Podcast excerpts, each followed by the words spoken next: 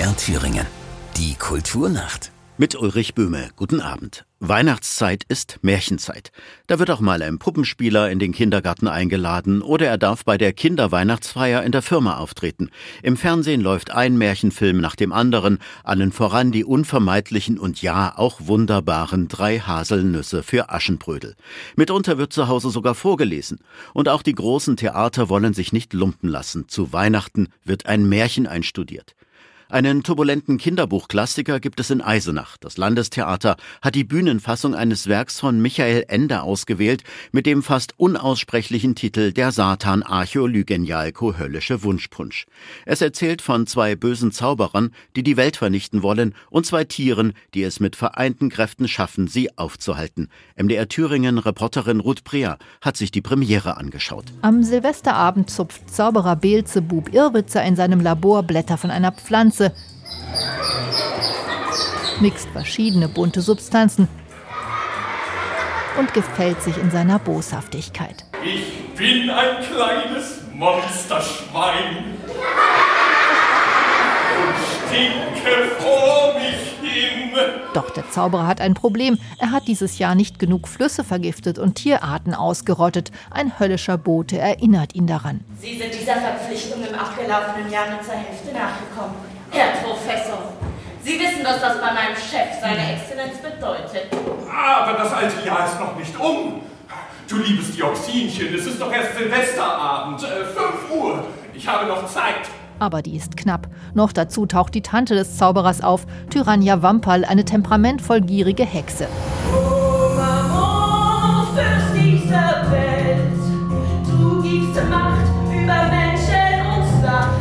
Sie hat, stellt sich heraus, das gleiche Problem, aber auch schon eine Idee. Helfen könnte ein mächtiger Zaubertrank, der Wunschpunsch. Da droht also eine große Umweltkatastrophe.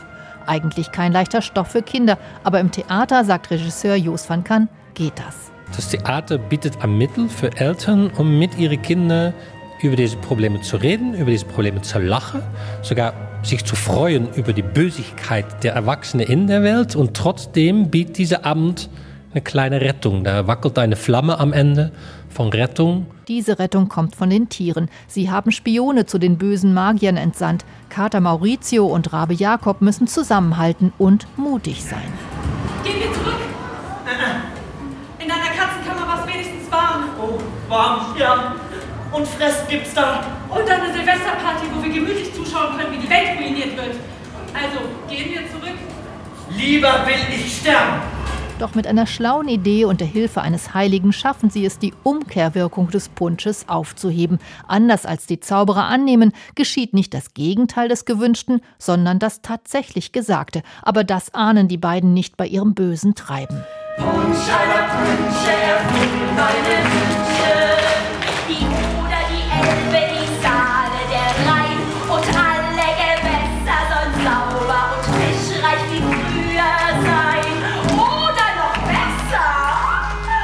Es wird gesungen und getanzt, gezetert und gestritten, kraftzehrend vor allem für die beiden Zauberer, die von Lisa Stör und Christoph Rabeneck verkörpert werden und das sogar bei Doppelvorstellungen. Wenn 500 Kinder zum Schluss Applaus geben und zwischendrin auch immer ganz viel lachen und dabei sind, dann hat man da keine Energieprobleme. Das pusht einen an ganz neue Horizonte. Aber danach, eine Stunde nach der Aufführung, merkt man dann, dass man doch dringend mal ins Bett müsste.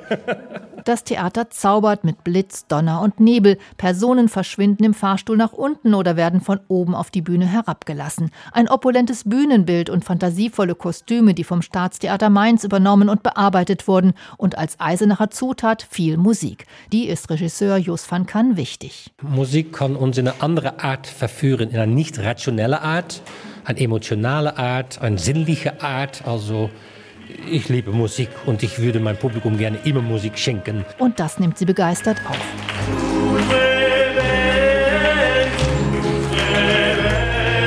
Ende gut, alles gut, singt das gesamte Ensemble zum Schluss. Die Kinder im Saal sind bezaubert Die Lichteffekte sind cool, da wird cool gesungen. Toll. und die Geschichte mit ihren vielen Kurven ist wohl angekommen. Die wollten die Erde kaputt machen. So einen Raben und eine Katze, die haben dann die Welt gerettet. Der Wunschpunsch von Michael Ende im Landestheater Eisenach. Im Dezember gibt es Vorstellungen an einigen Vormittagen und am Sonntagnachmittag. Der Satan Archäolygen Jalkule höllische Wunschpunsch.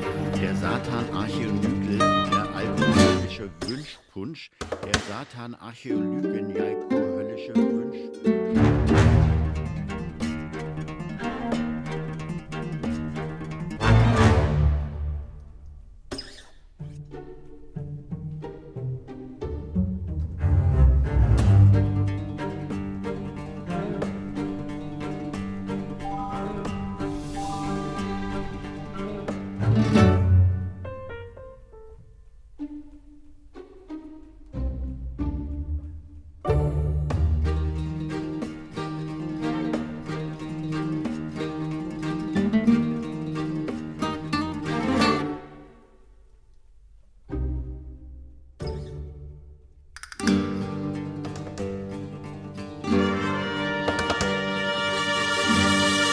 Ein Märchenspaß, ja fast schon ein Musical ist das, was Intendant Kai Kunze ins Theaterzelt Altenburg gezaubert hat.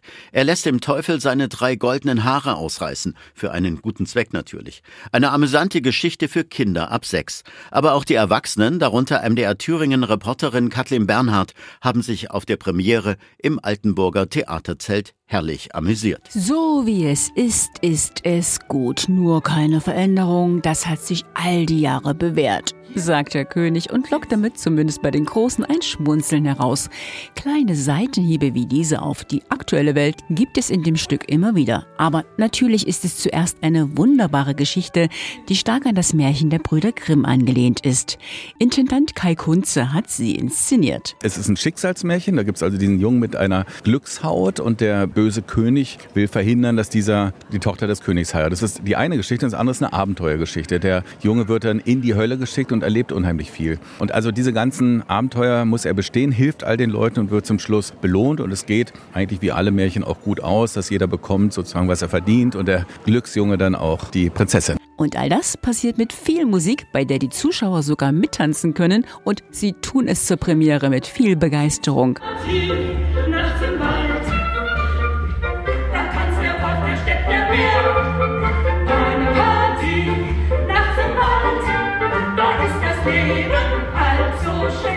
Lukas wird vom König in die Hölle geschickt. Holt er die drei goldenen Haare des Teufels, gibt's die Prinzessin. Das hat bislang noch keiner geschafft. Doch mit Charme wickelt Lukas die bezaubernd durchgeknallte Höllenoma ein. Ich benötige drei goldene Haare des Teufels. Wie willst du die bekommen? Und dann kommt er, der Teufel. Ja,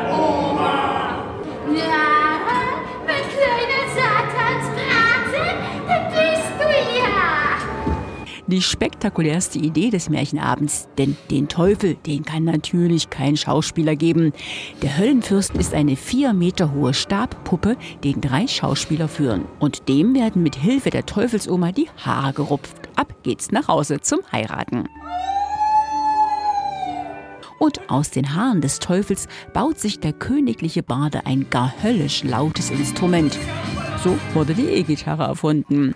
Nach nur einer Stunde ist der Spaß vorbei, der bei den Großen und Kleinen super ankam. Der Teufel war auch cool. Mir hat es auch gut gefallen. Ich fand den Teufel ganz schön. Lustig. Es war traumhaft, es war schön, es war für die Kinder und wir hatten genauso viel Freude dran. Ein höllisch guter Abend. Dicke Empfehlung für den Teufel mit den drei goldenen Haaren am Theater Altenburg. Generalintendant Kai Kunze hat das Stück Der Teufel mit den drei goldenen Haaren in Altenburg nicht nur inszeniert, er hat auch die Musik dazu geschrieben.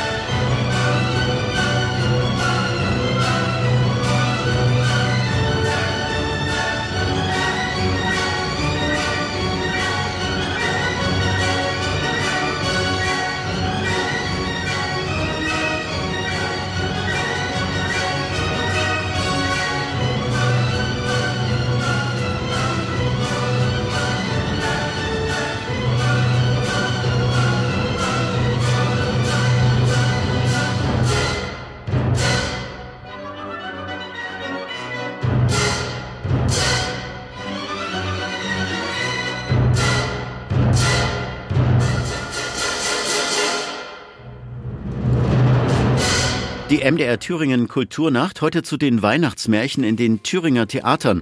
Und jetzt machen wir zum ersten Mal in dieser Sendung Station in Meiningen. La Belle et la Bête, die Schöne und das Biest, das französische Volksmärchen, ist nicht nur von Disney in allen Varianten mehrfach durchdekliniert worden. Als Zeichentrick und in echt, dazu schon längst als Musical. Ein Theaterstück gibt es auch und das läuft erfolgreich in Meiningen. MDR Thüringen Reporterin Marlene Drexler hat das erlebt. Auf einem kleinen Bauernhof lebt ein armer Kaufmann mit seinen zwei Töchtern. Als er auf eine Geschäftsreise aufbricht, wünscht sich die eine, er möge ihr neue Kleider mitbringen, die andere träumt nur von einer Rose. So beginnt das französische Märchen Die Schöne und das Biest. Wie Belle mit den prekären Lebensumständen umgeht, macht die Figur so faszinierend, findet Gabriella Gillard, Leiterin des jungen Schauspiels in Meiningen und Regisseurin des Abends. Dass sie eigentlich ihr Schicksal ja akzeptiert akzeptiert und trotzdem eine Lebensfreude und eine Lebensbejahung auch in dieser äh, Situation erhält. Ein Märchen, in dem nicht wie sonst so oft ein Prinz als Retter auftritt, sondern vor allem in der Meininger Fassung eine emanzipierte Heldin zeichnet. Es gibt schon eine schöne Stelle, wenn das Biest sie dann toll anziehen will und sie mit so einem super Kleid die Treppe runterkommt und aber in ihr mit, mit dem Kleid gar nicht so leben kann und das auch so schön gespielt wird. Also, dass sie das Biest dann fragt, ob sie nicht lieber eine Hose anziehen kann. Helge Uhlmann ist für Kostüm und Bühnenbild an dem Abend verantwortlich. Die Grundausstattung hat das Meininger Theater von einer Inszenierung am Bochumer Schauspielhaus übernommen. Vor schwarz-weißem Bühnenbild treten lustvoll bunt im Barockstil kostümierte Figuren auf. Wir werden ein bisschen Pyrotechnik einsetzen natürlich. Es gibt Flitter und Schnee. Regisseurin Gabriella Gillert hofft mit dem Abend die großen und kleinen Gäste auch grundsätzlich dazu zu ermuntern, dass man Menschen äh, nicht aufgrund äh, ihres Äußeren äh, versucht äh, zu reduzieren, sondern wirklich auf die Suche geht nach den, äh, nach den inneren Werten. Die schöne Botschaft aus Die Schöne und das Biest. Das französische Märchen ist am Staatstheater Meiningen zu sehen. Das Publikum ist begeistert. Es gibt höchstens noch Restkarten, wenn Sie großes Glück haben.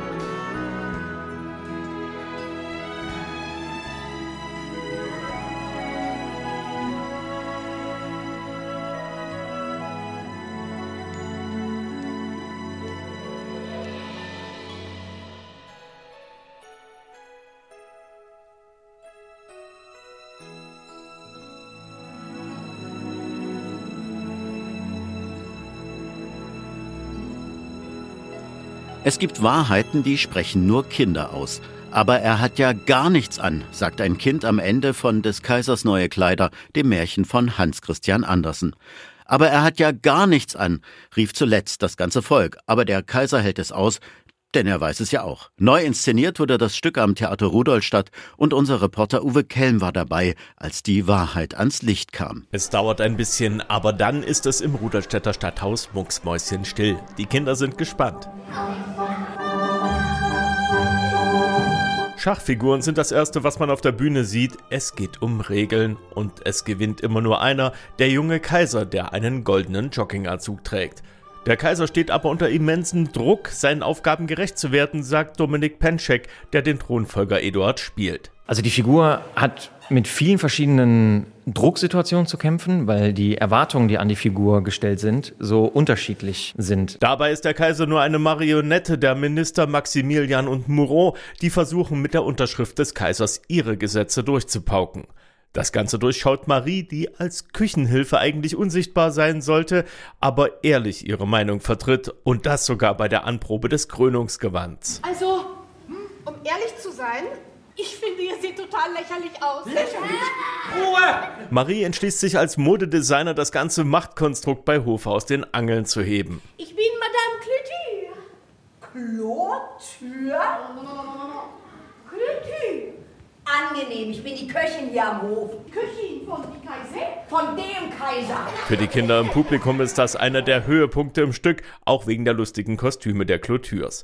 Das direkte Feedback schätzt die Schauspielerin Judith Mahler. Ja, was ich auf jeden Fall beim Spielen merke, dass die Kinder da eine sehr direkte Reaktion zeigen. Das ist im Abendspiel beim, beim Erwachsenen öfters anders. Wenn nach gut einer Stunde Spielzeit der Kaiser in Satin-Boxershorts auf der Bühne steht, die Minister entlarvt sind und Kaiser Eduard sein Interesse an Marie zeigt, dann ist es das Ende der Geschichte und es gibt rasenden Applaus.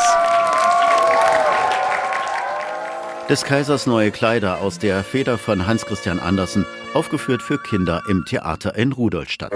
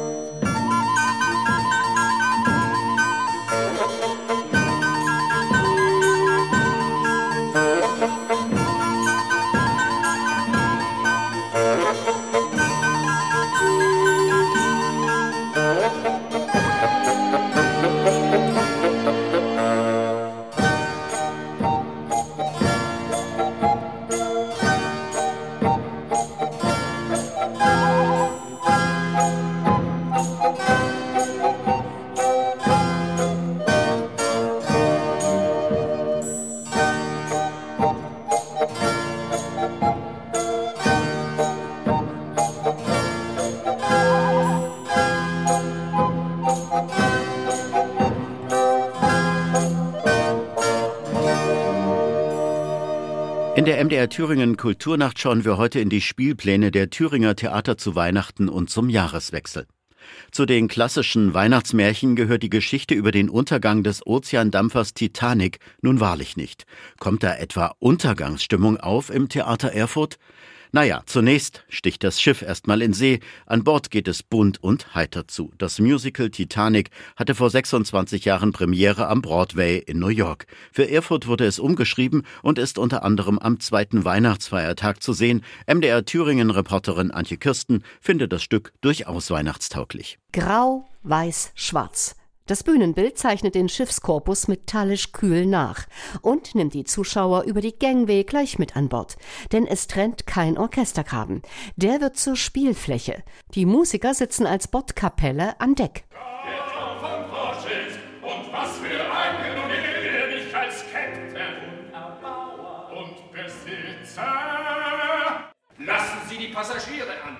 Die Hoffnungen, die die Passagiere mit auf die Überfahrt nach Amerika nehmen, haben sich bis heute nicht geändert. Es sind die Träume von einem besseren Leben, vom Glück.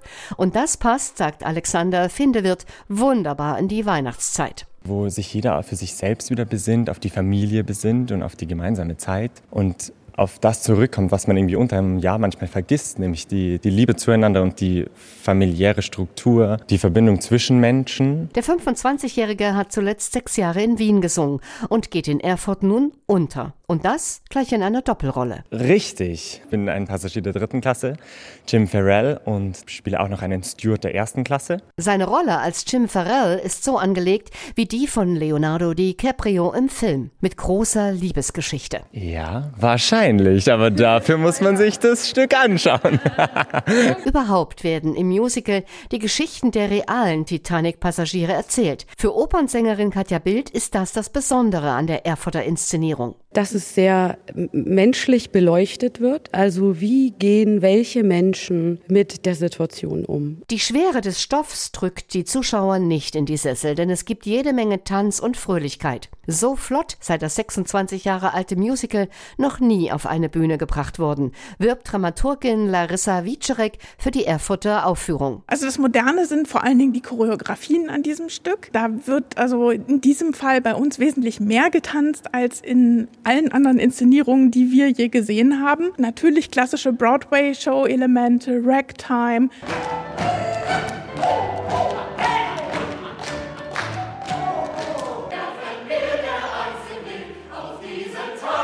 Auch wenn das Meer nicht sichtbar auf der Bühne Wellen schlägt, gerät die Titanic spätestens nach der Pause in Schieflage. Darsteller stürzen von Bord und in den mit Matten ausgelegten Orchestergraben. Der Bühnenboden wird immer schräger. Nur die Bordkapelle kann sich noch halten. Regisseur Stefan Witzlinger hat eine große Mannschaft zu navigieren. Wir haben den großen Hauschor, wir haben 17 SolistInnen, dazu noch vier TänzerInnen. Und ich glaube, die größte Herausforderung ähm, war, die doch 60 Mitwirkenden auf der Bühne als ein homogenes Ensemble zu formen. Der Untergang der Titanic ist 111 Jahre her. Doch Mythos und Tragödie fesseln die Menschen bis heute. Das Musical Titanic war zur Premiere in Erfurt restlos ausverkauft. Die nächste Vorstellung gibt es am zweiten Weihnachtsfeiertag und zu Silvester sind es gleich zwei Aufführungen um 15 und um 19.30 Uhr.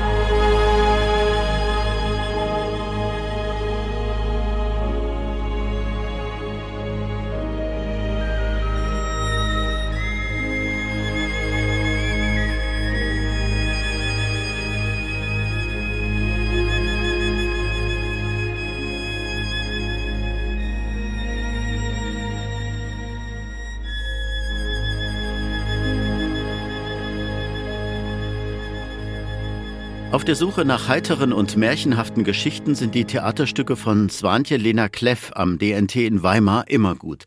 Pünktlich zur Weihnachtszeit ist ihre Inszenierung von Charles Dickens A Christmas Carol wieder zurück im Theaterprogramm. Frisch Premiere gefeiert hat außerdem ihr Stück Jenseits der blauen Grenze. Das ist zwar deutlich ernster, aber nicht weniger hoffnungsvoll, findet Sophie Hartmann. Sie hat sich Jenseits der blauen Grenze und A Christmas Carol angeschaut. Ach, Weihnachten. Für die meisten von uns bedeutet das warme Gefühle, zahlreiche Köstlichkeiten auf dem Tisch und gemütliche Stunden mit den Liebsten. Fröhliche Weihnachten, Onkel Scrooge! Weihnachten, Humbug! Pure Geschäftemacherei!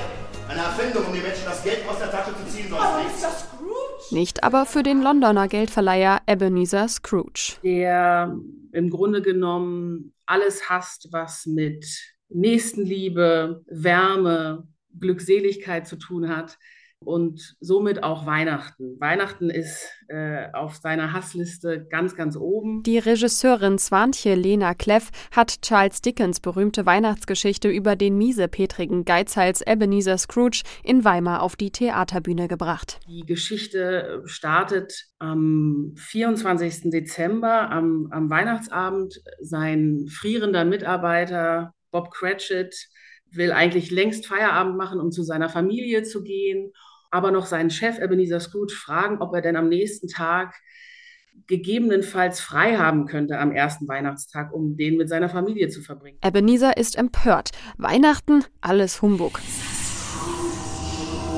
Doch in dieser schicksalhaften Nacht könnte sich seine Meinung über Weihnachten ein für allemal ändern. Er bekommt Besuch von drei Geistern. Die offenbaren ihm seine Vergangenheit, Gegenwart und seine Zukunft. Sie zeigen Scrooge Schlüsselmomente seiner Kindheit, Erinnerungen an verlorene Lieben, Menschen, die sein Leben beeinflussen und schließlich eine düstere Version seines eigenen Todes. Der alte Grieskram beginnt sein Leben zu überdenken und sein Herz wieder für die Welt zu erwärmen. Dieser märchenhafte Anteil von diesem Stoff ist, dass wir tatsächlich behaupten, dass Menschen sich über Nacht ändern können, auch wenn es wahnsinnig naiv im positivsten Sinne ist und ist es man, es ist nie zu spät, was zu ändern. A Christmas Carol ist eine hoffnungsvolle Geschichte für die ganze Familie über Mitgefühl und Nächstenliebe. Regisseurin Swantje Lena Kleff hat genau dafür ein Fable. Mit ihrem jüngsten Stück bewegt sie sich auf neuem Terrain und beweist damit, dass sie auch anders kann. Es heißt Jenseits der blauen Grenze nach dem Jugendroman von Dorit Linke.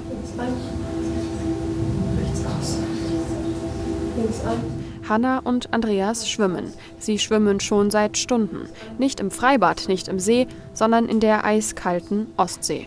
50 Kilometer müssen sie zurücklegen. Ihr heiß ersehntes Ziel ist das, was jenseits der blauen Grenze liegt, Westdeutschland. Also es ist eine sehr spezielle Thematik in dem Sinne, dass es eine DDR-Fluchtgeschichte erzählt aber gleichsam ähm, geht es um so viel mehr. Denn während der dramatischen Flucht der beiden Jugendlichen erinnert sich Hanna, gespielt von Reika Nikolai, zurück, wie es dazu gekommen ist.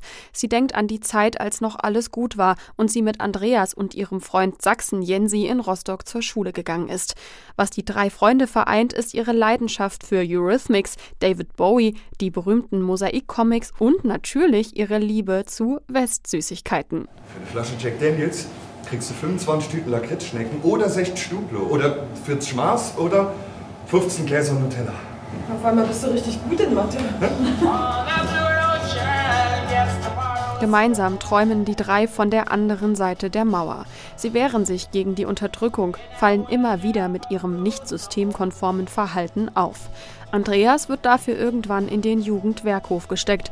Und dann verkündet Sachsen Jensi auch noch, dass er mit seinen Eltern nach Hamburg umziehen muss zurück in den tosenden Wellen der Ostsee.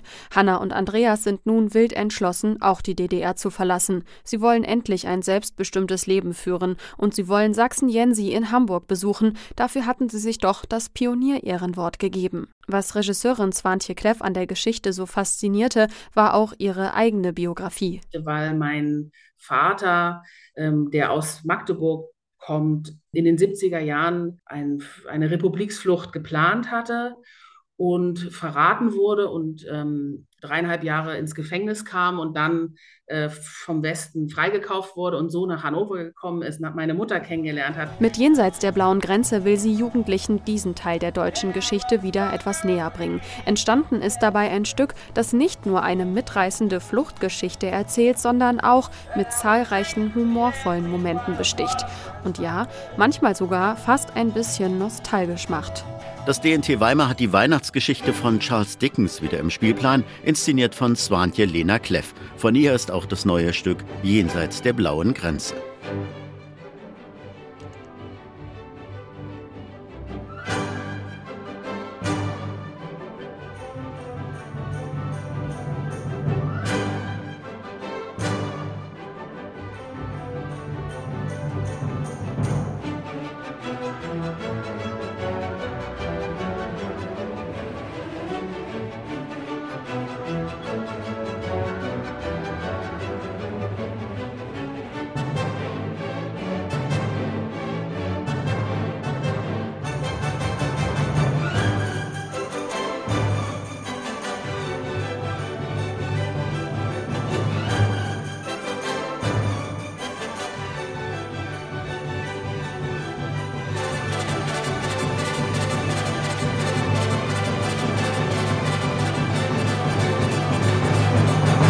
Kommt doch etwas Silvesterstimmung auf. Und was könnte besser zu einem launigen Abend passen als die Fledermaus von Johann Strauß? Am Meininger Theater, und da sind wir also zum zweiten Mal, frisch inszeniert vom ebenso frischen Generalmusikdirektor Kilian Ferrell. Premiere am 8. Dezember. Unser Mitarbeiter Levin Schwarzkopf war bei einer Probe dabei und hat Wiener Glanz und Wiener Abgründe gesehen. Das Meininger Theater ist an sich schon eine Operettenkulisse mit seinen Säulen, verzierten Rängen und Kronleuchtern. Und dann noch diese Musik. Johann Strauß, der Walzerkönig, er erlaubt uns ein bisschen Weltflucht, egal ob vor allgegenwärtigen Krisen oder einfach vor dem kalten Spätherbst. Tanzen bis zum Abgrund, ein Maskenball am Abgrund, ein Tanz auf einem Vulkan. Also das sind so Bilder, die natürlich in der Musik, aber auch in der Operette stecken. Daher ist es immer zeitgemäß. Das sagt der Regisseur, Georg Schmiedleitner, sichtlich fasziniert von dieser Operettenkomödie. Die Hauptfigur, Gabriel von Eisenstein, ist ein ziemliches Aas. Ein reicher, cholerischer Mann mit einer Schwäche für sehr viel jüngere Tänzerinnen. Eisenstein wird ständig hintergangen. Vermeintliche Freunde und auch seine Frau führen ihn sehr unterhaltsam an der Nase rum. Das ist schon ein kleiner Kulturimport äh, von Wien. Die Hinterhältigkeit, die Gemeinheit, äh, die Freundlichkeit nach vorne, aber hintenrum äh, gibt es ein Messer im Rücken. Also das ist schon sehr wienerisch. Bevor der Wiener Operettenzauber in Meiningen beginnen kann, steht erst einmal die Klavierhauptprobe an. Das heißt, die Meininger Hofkapelle wird noch ersetzt durch einen Pianisten. Drei Stunden Höchstleistung am Klavier. Einen Darsteller auf der Bühne kennen viele eher aus dem Fernsehen. Thorsten Merten hat unter anderem im Weimarer Tatort mitgespielt und bei Babylon Berlin. In der Fledermaus in Meiningen spielt er den Frosch, einen stark alkoholisierten Gefängniswärter. Also ich war schon mal in meinem Leben ein paar Mal betrunken. Es gibt ein paar Erfahrungen, die man abrufen kann. Äh, die große Schwierigkeit ist viel Text dass das nicht so sich wird, dass man nicht alles lallt. Apropos Artikulation. Thorsten Merten wohnt inzwischen so lange in Berlin, dass man ihm seine Herkunft kaum noch anhört. Er kommt nämlich aus Ruhla bei Eisenach äh, wo ich an die Schauspielschule kam, da hatte ich noch diesen, diesen absoluten Thüringer Dialekt. Da musste ich untertitelt werden, also mich hat kein Schwein verstanden. Inzwischen habe ich mir so einen MDR-Arbeitsdialekt so ein bisschen angewöhnt, der also Sachsen, Sachsen-Anhalt und Thüringen abdeckt. Der Gefängniswärter Frosch ist nicht der Einzige, der trinkt. Wie es sich für eine Operette gehört, sehen wir neben nackter Haut und Glitzer auch sehr viel Alkohol. Und in Georg Schmiedleitners Inszenierung gibt es manchmal auch härtere Drogen und kleine Überraschungen. So viel kann man verraten.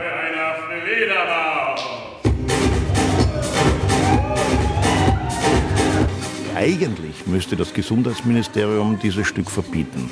Das ist wirklich äh, Aufruf zum Alkoholismus, wenn man so salopp sagen kann. Aber das ist auch wieder was Wienerisches, weil die Wiener trinken gerne, äh, sie treffen sich gerne beim Heurigen und klagen dann dort über das Leid und der Not der Welt und dort verbrüdern sie sich auch. Und wenn sich die Operette ihrem unausweichlichen Happy End nähert, dann ist vielleicht auch der Besucher ein Stück weit mit der Welt versöhnt. Die Fledermaus von Johann Strauss am Meininger Staatstheater in diesem Jahr noch mehrere Male zu sehen. Zu Silvester gibt es zwei Aufführungen. Und damit geht die MDR Thüringen Kulturnacht zu Ende. Wir haben auf die aktuellen Inszenierungen der Thüringer Theater geschaut, Weihnachtsmärchen und unterhaltsame Angebote zum Jahreswechsel. Vielleicht ist da auch die eine oder andere Geschenkidee dabei. Und wenn Sie keine Tickets mehr bekommen sollten, so ist es doch beruhigend zu wissen, dass es auch viel Schönes gibt auf den Bühnen dieses Landes.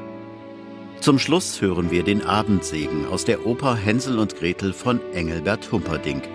Eine besinnliche Adventszeit wünscht Ihnen Ulrich Böhme.